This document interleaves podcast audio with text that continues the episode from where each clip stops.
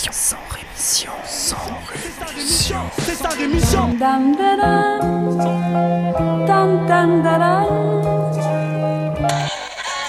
Cracheur de mon sang rémission. Des médias en masse, leur discours fout des audits. Tu parles du bruit et des odeurs, les plus polis parlent d'exotiques. Équipe d'acharnés sans rémission, pourquoi on se calmerait?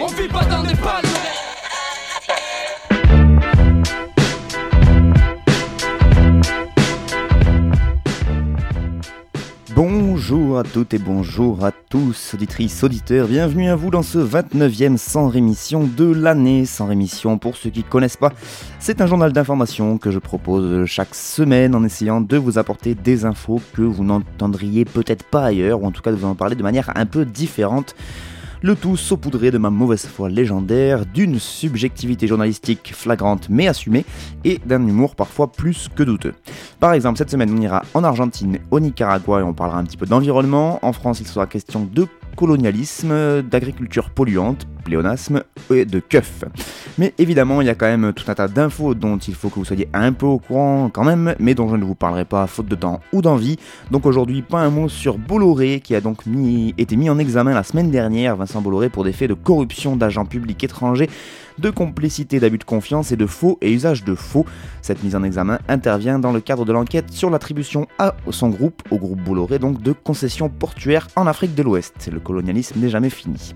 Je ne vous parlerai pas des manifs du 1er mai, donc de mardi dernier, manifs émaillés de violence, de dégradation et d'affrontements avec la police. Environ 1200 militants du Black Bloc ont pris la tête du cortège. Une centaine d'arrestations a eu lieu. Il y a des vidéos qui tournent et qui montrent quand même bien comment les flics ont pu savater la gueule de certains manifestants. Ce qui a fait la une de, de tous les médias, c'est les dégradations, notamment le McDonald's, hein, voilà, emblématique de la culture française, et autres bâtiments qui se trouvaient sur le parcours du cortège. Je vous encourage à écouter les nouvelles du monde d'Antoine le mardi midi et le jeudi midi pour en savoir plus. Euh, il a lu des très bons textes d'ailleurs qui ont été euh, publiés un peu partout sur ces mouvements. Et je ne vous parlerai pas évidemment des politicards censés être d'extrême gauche euh, et qui font des déclarations toutes plus putassières les unes que les autres. Jean-Luc, si tu m'écoutes, elle est pour toi. Pendant ce temps, eh bien, je ne vous parlerai toujours pas du chef de la BAC de Clichy, la brigade anticriminalité de Clichy-sous-Bois. Euh, donc ce chef de la BAC qui est aussi chef de la brigade spécialisée de terrain et en charge de la mise en œuvre de la police de sécurité du quotidien. Voilà, donc il a quand même pas mal de casquettes ce gars-là. Et qui, complètement sous, a tenté de se soustraire à un contrôle routier et il a semé la panique dans un petit village de Seine-et-Marne euh, dans une course-poursuite improbable avec des keufs. hein, voilà. Ce major qui a terminé la soirée en cellule de dégrisement risque la révocation. Oui, oui, que la révocation. Bah ouais, on est quand même chef de la BAC, on va pas finir en tôle non plus. Toujours au niveau des forces de l'ordre, sachez que la préfecture de l'Essonne carrément a ordonné le désarmement de la police municipale de Wissou dans le département de l'Essonne. Cette commune dont je vous rappelle le maire accompagné d'agents de police communaux avait menacé en avril dernier des gens du voyage et, il- le maire qui était élu muni lui-même d'un sabre japonais. L'arrêté préfectoral daté du 19 avril dernier donne donc 3 mois à la police municipale de Wissou pour remettre au commissariat de Massy les armes fournies à ses 6 agents dont les revolvers, les matraques et les grenades lacrymogènes. Bim, dans les dents. Sinon, rien sur Toulouse, toujours plus en avance sur le flicage des individus.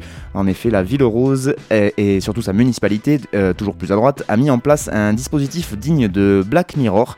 Encore une fois, il s'agit cette fois de caméras équipées de haut-parleurs installés sur les quais de la Garonne, des haut-parleurs grâce auxquels donc la police municipale de Toulouse peut s'adresser désor- désormais directement aux contrevenants et le tout à distance.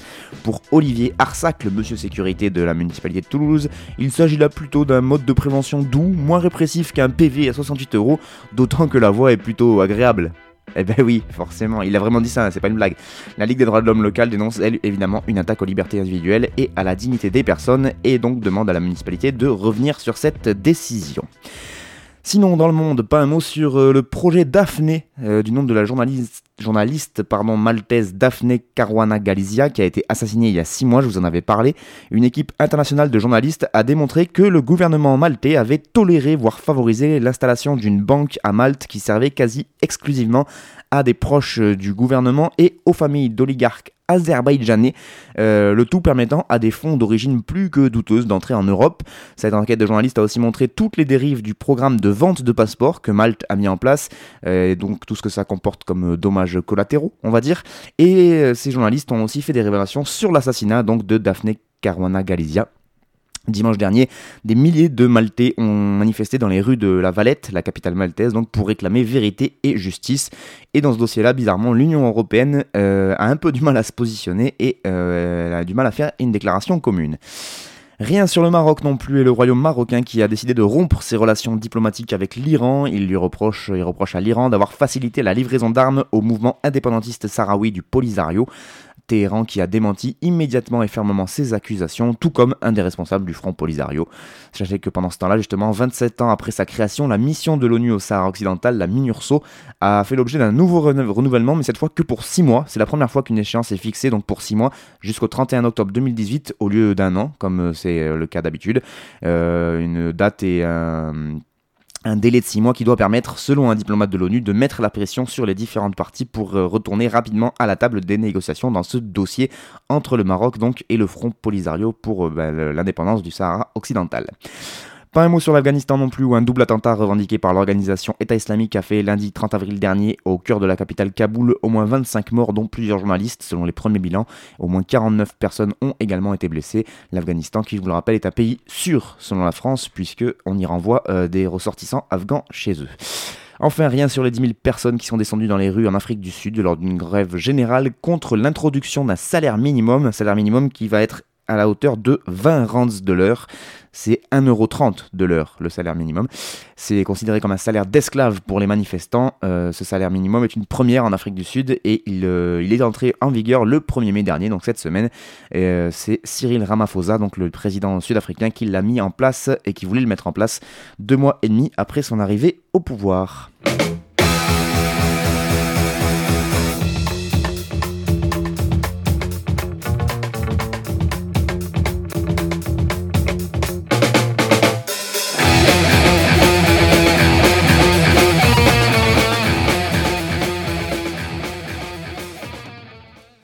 Allez, on commence ces infos internationales euh, du côté de l'Argentine avec l'affaire du soutien-gorge.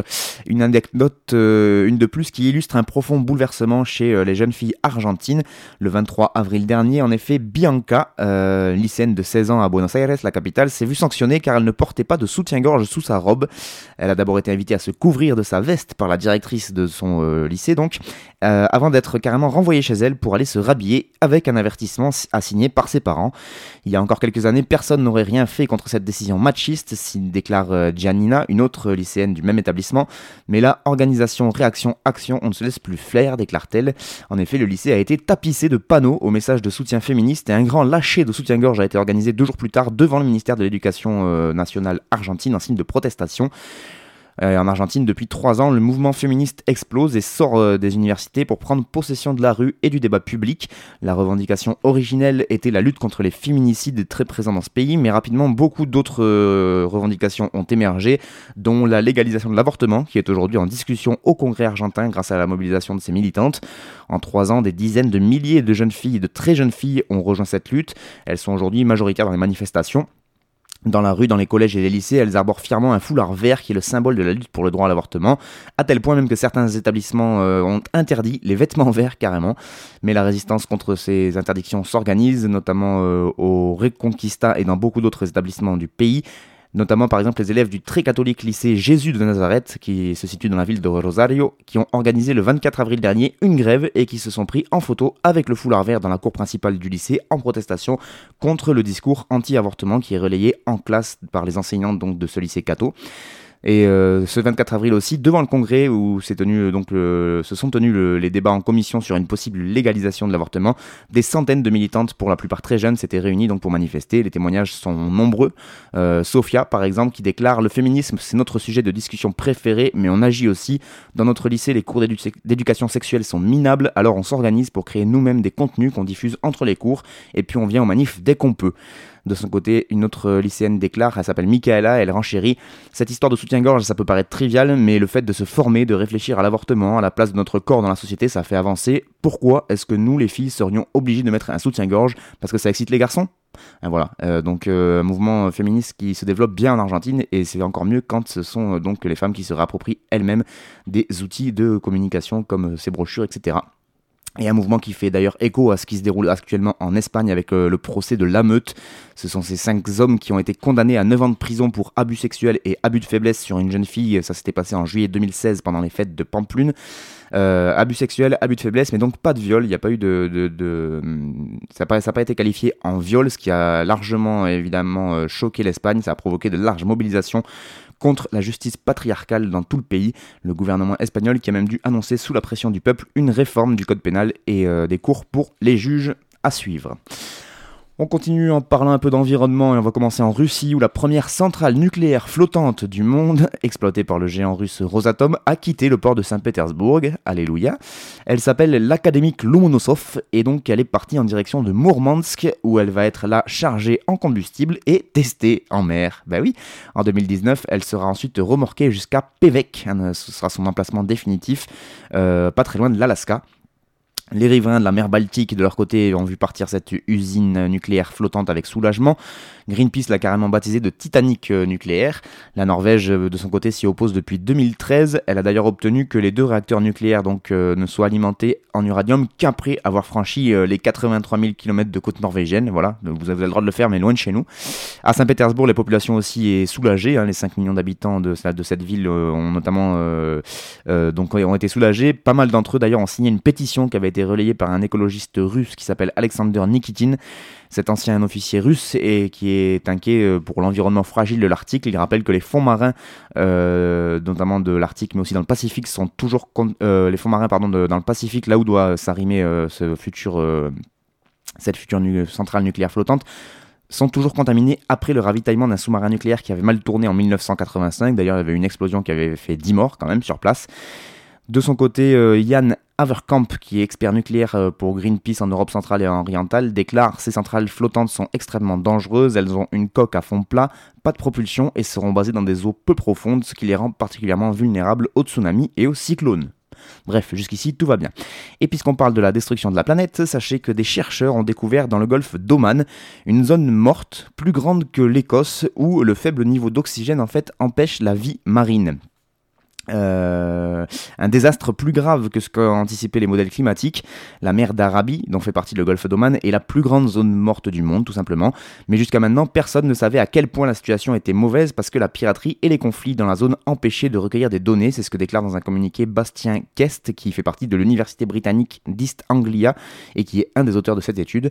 Les zones mortes ou hypoxiques sont des régions donc océaniques où le taux d'oxygène est très faible et trop faible, ce qui provoque l'asphyxie à terme de la faune et la flore marine. Elles se développent actuellement dans certaines régions du monde entre 200 et 800 mètres de profondeur, mais elles sont aggravées évidemment par le réchauffement des océans et par les engrais et les eaux usées qui s'y déversent. Jusqu'ici, tout va bien, hein, c'est ce qu'on disait. Et pour finir sur ce thème de l'environnement, ça c'est aussi qu'une réserve quasi infinie de terres rares a été découverte par le Japon. Je vous rappelle que ces terres rares, ces métaux sont euh, l'or noir du 21e siècle et ils sont dans tous les objets euh, qu'on utilise au quotidien, les smartphones, les, écrans LCD, etc. Mais aussi dans tout ce qui est énergie euh, solaire, les panneaux solaires, etc. Euh, on les retrouve aussi dans les satellites qui euh, gravitent autour de nous, donc dans l'espace. On les appelle néodyme, yttrium, beryllium. Bref, ces terres rares sont devenues indispensables à la fabrication de la plupart des objets high-tech et euh, la plupart des objets, des outils pour la transition énergétique, que ce soit dans l'éolien, le solaire, les véhicules électriques, notamment, qui en comportent beaucoup.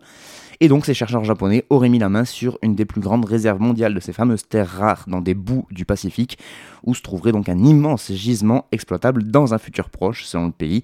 Une découverte qui pourrait donc replacer le Japon en tête des pays exportateurs et surtout remettre en cause la dépendance mondiale envers la Chine, qui pour l'instant et jusqu'à aujourd'hui était encore le premier producteur mondial de ces Enfin, on finit au Nicaragua où les universités du pays sont occupées par des centaines d'étudiants qui exigent le départ du président Daniel Ortega.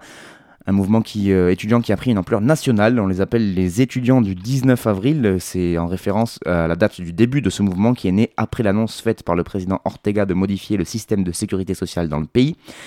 Ortega qui est devenu un président, autoritaire qui dirige ce pays d'une main de fer depuis près de 12 ans et qui, dès les premières manifestations, a envoyé la police qui a tiré à balles réelles et qui a fait plusieurs dizaines de morts, dont notamment un journaliste qui était en train de faire un direct carrément.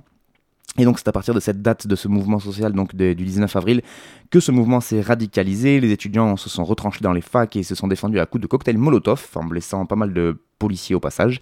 Mais ils ont aussi gagné le soutien de la population euh, qui euh, leur a apporté leur soutien, ils ont aussi été rejoints par l'église catholique du Nicaragua et un important syndicat, donc autant vous dire qu'il y a du monde contre Ortega.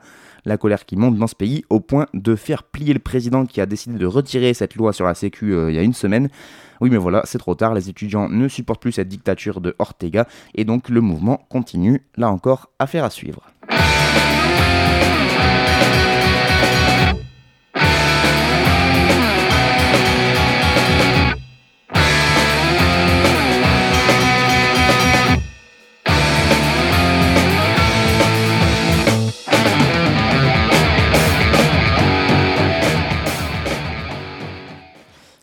On part en France maintenant donc pour ces infos nationales et on va commencer en parlant d'une première pour une ancienne colonie africaine, à savoir le Bénin, qui avait demandé officiellement euh, il y a une année et quelques de ça la, restitution des trônes, statues et bijoux pillés en 1892 par la France, donc ancien pays colonial, et qui sont actuellement exposés au musée du Quai Branly. La France avait refusé de rendre les œuvres d'art que le Bénin lui réclamait. Les biens euh, que vous évoquez ont été intégrés de longue date, parfois depuis plus d'un siècle, au domaine public mobilier de l'État français, avait euh, écrit à l'époque le Quai d'Orsay au ministre béninois de la Culture. Donc, conformément à la législation en vigueur, leur restitution n'est pas possible. C'est comme ça que se terminait donc la lettre du Quai d'Orsay pour le ministre béninois de la Culture. Les demandes de restitution de joyaux antiques de la part de l'Égypte et de la Grèce, par exemple, sont connues de longue date, mais celle du gouvernement béninois constituait une première pour une ancienne colonie africaine. Le 27 juillet 2016, euh, le Conseil des ministres du Bénin approuvait donc une demande relative au retour au Bénin des objets précieux royaux emportés par l'armée française lors de la conquête de novembre 1892. Ce qui était à l'époque une victoire pour le CRAN, le Conseil représentatif des associations, noires du Bénin, cette association qui porte ce combat de longue date et qui n'avait pas vraiment réussi jusqu'alors à convaincre euh, bah, les gouvernements béninois successifs de s'intéresser à ce projet. Oui, mais voilà, entre-temps, il y a eu l'élection de Patrice Talon à la tête du pays en avril 2016, et ça, ça a changé la donne, puisque cet homme a souhaité... Euh, il veut développer le pays en alimentant le développement économique, en misant sur le tourisme et donc le patrimoine. Et donc, euh, les œuvres parisiennes euh, exposées au Quai Branly iraient rejoindre le musée historique d'Abomey, en espérant donc un développement touristique. Au-delà de ce simple aspect touristique, ces objets ont un caractère symbolique qui justifie, selon le cran, leur rapatriement les trônes de nos rois Gézo, Glélé et Béanzine, euh, la porte sacrée du palais royal d'Abomey, les statues anthropomorphes et même les récades royales, c'est des sortes de sceptres, n'ont pas leur place au musée du Quai Branly. C'est ce que euh, déclarait dans un communiqué le président du cran béninois qui s'appelle Laurent Tonéniques. Selon lui, je cite, le pilleur n'a d'autre alternative que de présenter des excuses et libérer ce qu'il a pillé. Oui, mais voilà, apparemment, ni les excuses ni la restitution des biens ne paraissaient être au programme du Quai d'Orsay. Une source diplomatique rappelait à l'époque que les principes juridiques d'inaliénabilité, imprescriptibilité et insaisissabilité des collections publiques sont bien connus. En clair, la loi est avec nous, le propriétaire légitime de ces biens, c'est la France, et on ne vous, refilera pas euh, vos objets. Des textes internationaux sur les butins de guerre et les spoliations pourtant existent bien, hein, mais le problème c'est qu'ils sont postérieurs au pillage du Bénin, puisque la première convention date de 1899, or euh, le Bénin a été pillé en 1892, et quel dommage, ces textes ne sont pas rétroactifs, c'est con. Tout cela est exact d'un point de vue juridique, c'est la loi, déclare Corinne Hershkovitch, qui est une avocate spécialisée dans le droit de l'art, c'est spécialisée justement dans la restitution des biens. Maintenant, déclare-t-elle, rien n'empêche de se poser cette question, comment la personne qui a donné ces biens les a acquis? En clair, pourquoi se retrancher derrière le statut des œuvres sans voir qu'elles ont, tout simplement été volées au départ? Le CRAN avait donc lancé une pétition qui avait réuni notamment la signature de quatre députés français, une douzaine de députés euh, béninois ainsi qu'une douzaine de rois du Bénin qui gardent encore aujourd'hui un pouvoir symbolique très important dans ce pays. Et eh bien sachez que parfois la lutte ça paye puisque ces œuvres d'art seront bientôt restituées au Bénin par la France. L'annonce a été faite le mardi 24 avril dernier à l'Institut français du Bénin à Cotonou. On continue en Martinique, euh, où la préfecture de, ce département français d'outre-mer a annoncé la mise en ligne d'une cartographie des sols contaminés par la chlordécone, qui est un insecticide cancérogène et perturbateur endocrinien longtemps utilisé aux Antilles. Ces sols pollués concernent quand même 37% de la surface agricole utile de l'île. La, chlordécone a été utilisée sur des cultures notamment de bananiers, mais également sur les cultures maraîchères, de patates douces ou les productions d'agrumes pour lutter à l'époque contre le charançon, insecte ravageur cette chlordécone a été interdite d'utilisation en 1989 en France pour les raisons de toxicité, mais a continué à être utilisée aux Antilles pendant au moins 4 ans pour les arguments économiques qu'on connaît. Il y a quelques mois, un pédiatre martiniquais d'ailleurs expliquait qu'en 20 ans de carrière, il avait recensé une incidence de puberté précoce chez les enfants antillais, une incidence de 8 à 10 fois plus élevée qu'en France métropolitaine, et ceci, expliquait-il, était sans doute euh, dû donc à l'utilisation de la chlordécone. Donc euh, voilà, puisqu'on parle d'agriculture et de pollution, on continue avec Greenpeace qui avait commandé une étude au journaliste Mark Lee Hunter afin de savoir où va l'argent de la PAC, la politique agricole commune, donc la politique au niveau européen. Et eh bien selon l'ONG, donc selon le rapport de ce journaliste, cette PAC verserait des montants considérables à des exploitations agricoles pourtant reconnues comme très polluantes. En croisant la liste des montants alloués aux bénéficiaires de la PAC et celle qui répertorie les émissions d'ammoniac par ferme, ce qui est la seule pollution qui soit suivie à l'échelle des exploitations, eh bien euh, l'étude a en effet identifié 436 structures françaises qui polluent et pourtant euh, continuent de toucher des subventions publique européenne. Greenpeace précise que le système de suivi des émissions d'ammoniac est loin d'être sérieux et suffisant. À peine 3% des émissions d'ammoniac liées à l'élevage sont répertoriées dans cette base de données, alors que l'élevage, c'est connu, représente 64% des émissions d'ammoniac en France. Euh, la plupart des exploitations qui touchent ces revenus de la PAC sont des exploitations d'élevage intensif et il y a aussi 15 entreprises agroalimentaires. C'est tous des entreprises du même type, des fermes-usines qui produisent soit du porc, soit de la volaille par milliers, des fermes à plus de 2000 porcs ou à plus de 40 000 volailles. Ces structures touchent donc des montants colossaux d'argent public selon le rapport. Les 20 premières euh, structures euh, qui ont été recensées ont ainsi touché plus de 115 000 euros annuels quand même de subventions PAC en moyenne en 2014 et en 2015. L'association Greenpeace qui demande donc de la transparence et un vrai suivi des pollutions environnementales. Alors que la réforme de la prochaine PAC est en cours d'élaboration, l'ONG estime que les subventions européennes doivent encourager à produire moins d'animaux de meilleure qualité, ce qui est le seul moyen, selon elle, de réellement régler les pollutions environnementales liées à l'élevage. Allez, on finit en parlant de Seren Traoré. Seren Traoré qui a été condamné par le tribunal correctionnel de Pontoise à 4 mois de prison pour outrage envers la mère de Beaumont-sur-Oise. Euh, un délit qui revient souvent dans l'histoire de cette famille Traoré, puisque Bagui et Youssouf Traoré qui sont les deux autres frères d'Adama Traoré, ont déjà été condamnés pour cet outrage. Euh, donc, euh, je vous rappelle que Adama Traoré est mort en 2016 dans une gendarmerie, donc la gendarmerie de Persan. Euh, et depuis, sa famille donc, continue de, se battre contre les violences policières. Et donc, on en revient à cette accusation d'outrage parce que cette, accusation revient dans la plupart des affaires de violences policières et c'est une accusation qui a clairement le vent en poupe chez les forces de l'ordre. Dès 2006, on observait, enfin, l'Observatoire national de la délinquance affirmait qu'en 10 ans, les procédures judiciaires intentées pour le motif d'outrage avaient euh, augmenté de 78%. Les outrages contre les dépositaires de l'autorité publique engorgent donc les tribunaux. Le problème avec cette infraction, c'est que la victime et l'enquêteur sont une seule et même personne. C'est ce que déclare Anaïs Vrin, qui est secrétaire nationale du syndicat de la magistrature. Résultat, intenter des poursuites, c'est déjà presque la garantie d'obtenir une condamnation, du moins lorsqu'on est policier, hein, parce qu'il y a quand même très peu de cheminots ou de postiers ou d'autres gens chargés d'une mission de service public qui portent plainte pour outrage, c'est vraiment les flics qui s'en sont fait une spécialité. On trouve aussi un rapport de l'inspection générale de l'administration qui a été publié fin 2013 qui révèle aussi que les poursuites pour outrage, rébellion et violence volontaire n'ont cessé d'augmenter d'environ 30% par an entre 2009 et 2012. Et le rapport évidemment épingle le coût de ces procédures, 13,2 millions d'euros par an de procédures pour euh, ces euh, procès intentés pour outrage donc. Et ce sont 13 millions d'euros par an qui pèsent évidemment sur le contribuable, puisque les forces de l'ordre bénéficient de la protection fonctionnelle, c'est-à-dire que leurs frais de justice sont pris en charge par la collectivité, c'est-à-dire par vous.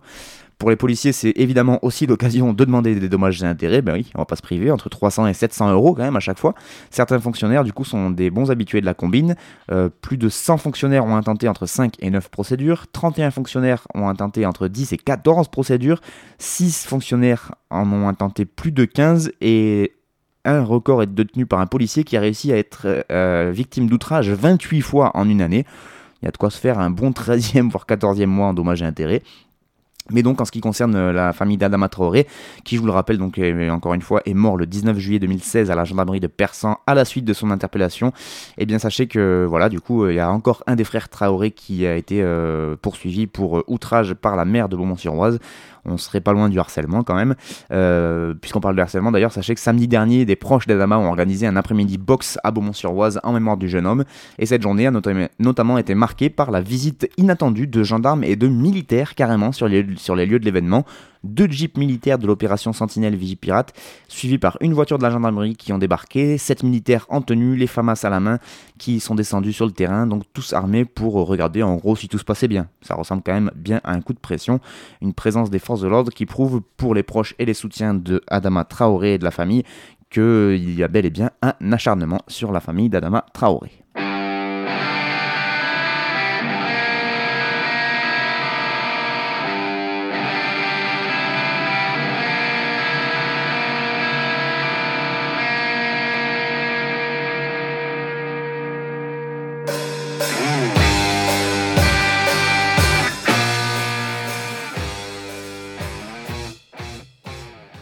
C'est la fin de ce sans rémission pour cette semaine. Merci beaucoup à vous de m'avoir écouté. Aux coupures musicales, c'était, vous avez peut-être reconnu les légendaires pommes. La semaine prochaine, il n'y aura pas de sans rémission parce qu'il y a beaucoup trop de jours fériés la semaine prochaine et du coup, ça va être très très compliqué euh, de trouver du temps pour venir enregistrer et surtout que pour une fois je bosse donc faut pas déconner non plus. Euh, du coup je vous donne rendez-vous dans deux semaines pour toujours plus d'infos. D'ici là portez-vous bien et je vous laisse avec Pomme et donc euh, les extraits de l'album Kitty Yaka, ou je sais plus exactement comment il s'appelle. Le morceau s'appelle Tempête, qu'on est en train d'écouter. Et l'album, j'ai un petit euh, creux, mais ça va me revenir. Laissez-moi une petite minute. C'est euh, Kitayaka. Voilà, Kitayaka. Allez, je vous laisse avec Pomme.